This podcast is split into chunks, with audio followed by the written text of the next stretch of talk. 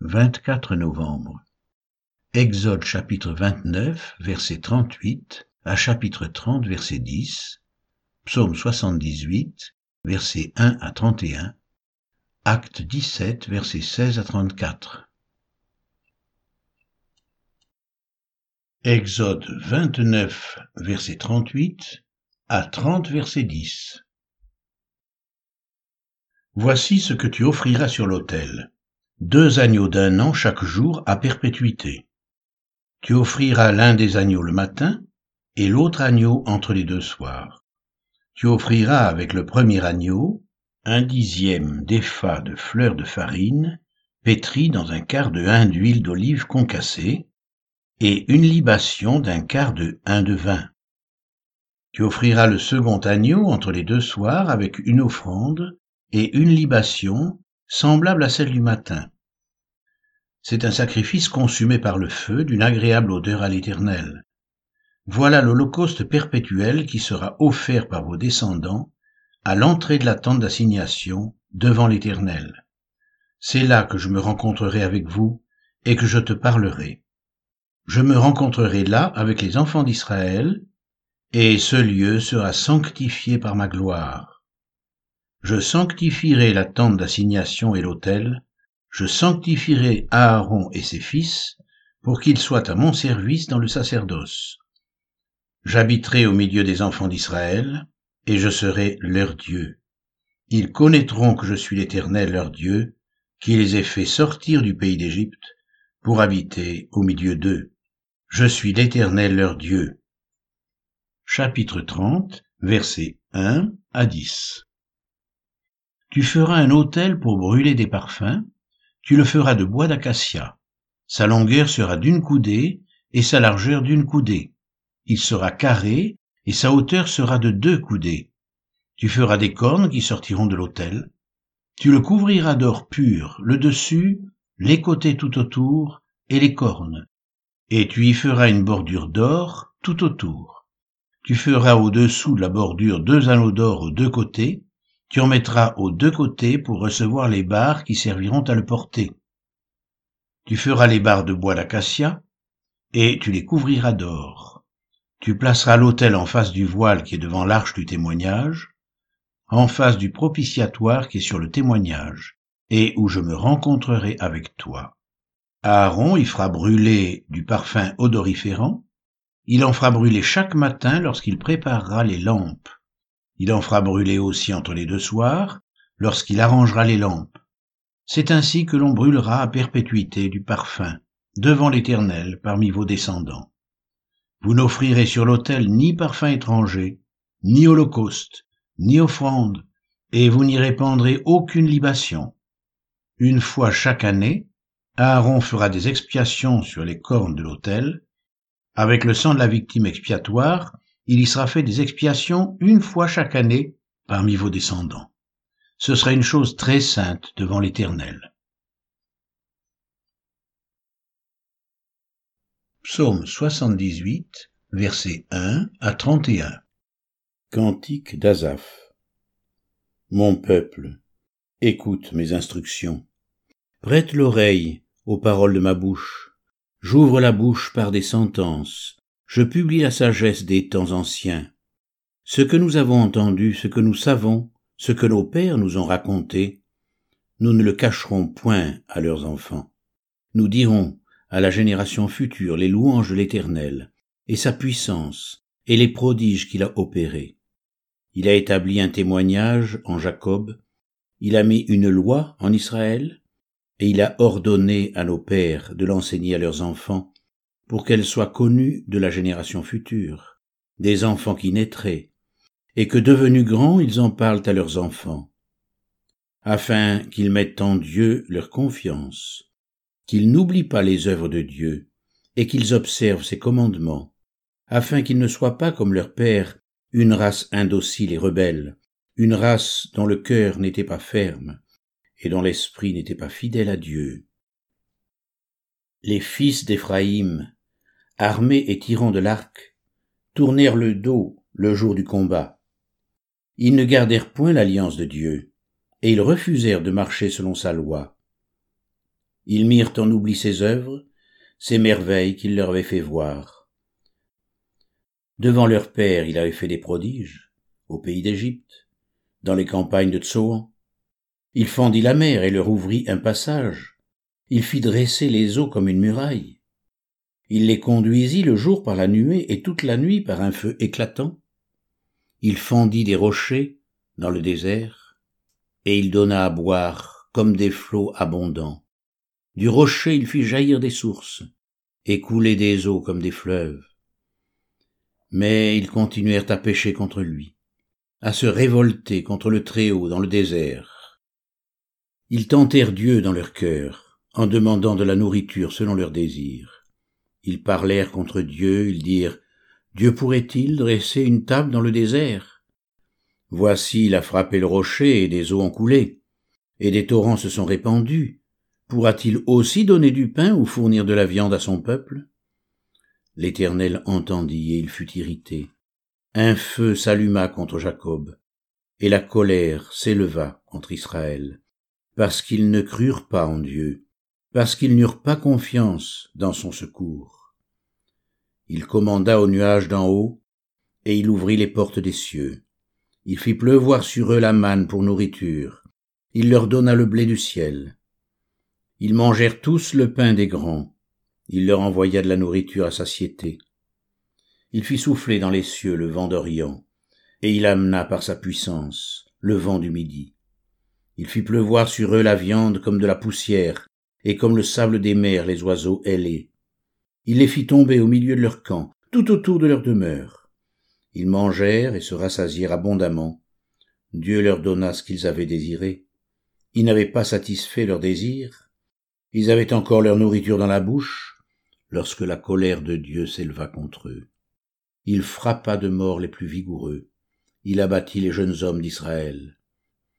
Malgré tout cela, ils continuèrent à pécher et ne crurent point à ses prodiges. Il consuma leurs jours par la vanité et leurs années par une fin soudaine. Quand il les frappait de mort, ils le cherchaient. Ils revenaient et se tournaient vers Dieu. Ils se souvenaient que Dieu était leur rocher, que le Dieu très haut était leur libérateur. Mais ils le trompaient de la bouche, et ils lui mentaient de la langue. Leur cœur n'était pas ferme envers lui, et ils n'étaient pas fidèles à son alliance. Toutefois, dans sa miséricorde, il pardonne l'iniquité et ne détruit pas. Il retient souvent sa colère et ne se livre pas à toute sa fureur. Il se souvint qu'il n'était que chair, un souffle qui s'en va et ne revient pas. Que de fois ils se révoltèrent contre lui dans le désert. Que de fois ils l'irritèrent dans la solitude.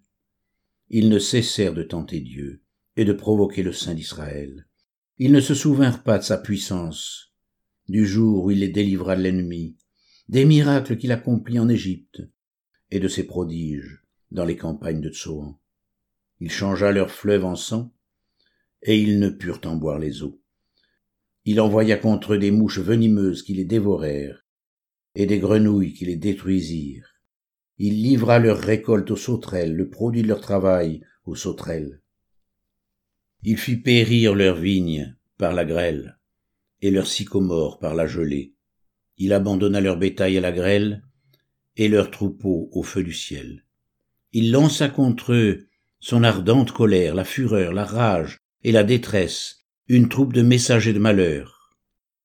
Il donna libre cours à sa colère, il ne sauva pas leur âme de la mort, il livra leur vie à la mortalité.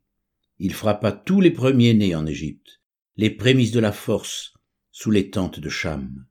Il fit partir son peuple comme des brebis, il les conduisit comme un troupeau dans le désert, il les dirigea sûrement pour qu'ils soient sans crainte. Et la mer couvrit leurs ennemis. Il les amena vers sa frontière sainte, vers cette montagne que sa droite a acquise. Il chassa devant eux les nations, leur distribua le pays en héritage, et fit habiter dans leurs tentes les tribus d'Israël. Mais ils tentèrent le Dieu très haut, et ils se révoltèrent contre lui, et ils n'observèrent point ses ordonnances. Ils s'éloignèrent et furent infidèles, comme leur père. Ils tournèrent comme un arc trompeur. Ils l'irritèrent par leur haut lieu, et ils excitèrent sa jalousie par leurs idoles. Dieu entendit, et il fut irrité. Il repoussa fortement Israël. Il abandonna la demeure de Silo, la tente où il habitait parmi les hommes. Il livra sa gloire à la captivité, et sa majesté entre les mains de l'ennemi. Il mit son peuple à la merci du glaive, et il s'indigna contre son héritage. Le feu dévora ses jeunes hommes, et ses vierges ne furent pas célébrées. Ses sacrificateurs tombèrent par l'épée, et ses veuves ne pleurèrent pas. Le Seigneur s'éveilla comme celui qui a dormi, comme un héros qu'a subjugué le vin. Il frappa ses adversaires en fuite, il les couvrit d'un opprobre éternel. Cependant il rejeta la tente de Joseph, et il ne choisit point la tribu d'Éphraïm. Il préféra la tribu de Juda, la montagne de Sion qu'il aimait. Et il bâtit son sanctuaire, comme les lieux élevés, comme la terre qu'il a fondée pour toujours. Il choisit David, son serviteur, et il le tira des bergeries. Il le prit derrière les brebis qui allaitent, pour lui faire paître Jacob son peuple, et Israël son héritage. Et David les dirigea avec un cœur intègre, et les conduisit avec des mains intelligentes.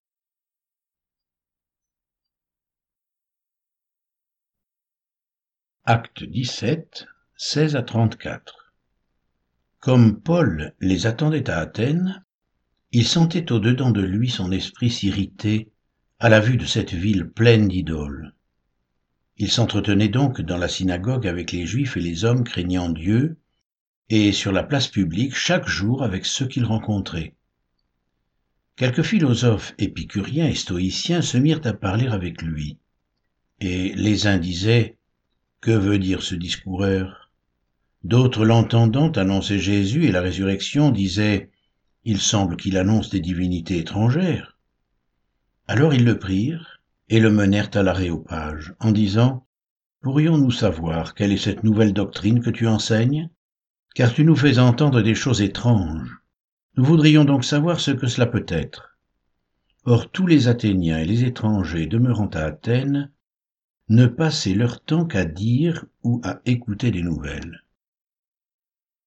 Paul, debout au milieu de l'aréopage, dit Homme athénien, je vous trouve à tous égards extrêmement religieux. Car en parcourant votre ville et en considérant les objets de votre dévotion, j'ai même découvert un autel avec cette inscription à un Dieu inconnu. Ce que vous révérez sans le connaître, c'est ce que je vous annonce. Le Dieu qui a fait le monde et tout ce qui s'y trouve, étant le Seigneur du ciel et de la terre, n'habite point dans des temples faits de mains d'hommes, il n'est point servi par des mains humaines, comme s'il avait besoin de quoi que ce soit, lui qui donne à tous la vie, la respiration et toute chose. Il a fait que tous les hommes, sortis d'un seul sang, habitent sur toute la surface de la terre, ayant déterminé la durée des temps et les bornes de leur demeure. Il a voulu qu'ils cherchent le Seigneur et qu'ils s'efforcent de le trouver en tâtonnant, bien qu'il ne soit pas loin de chacun de nous, car en lui nous avons la vie, le mouvement et l'être. C'est ce qu'ont dit aussi quelques-uns de vos poètes. De lui nous sommes la race. Ainsi donc, étant la race de Dieu, nous ne devons pas croire que la divinité soit semblable à de l'or, à de l'argent ou à de la pierre, sculptée par l'art et l'industrie de l'homme.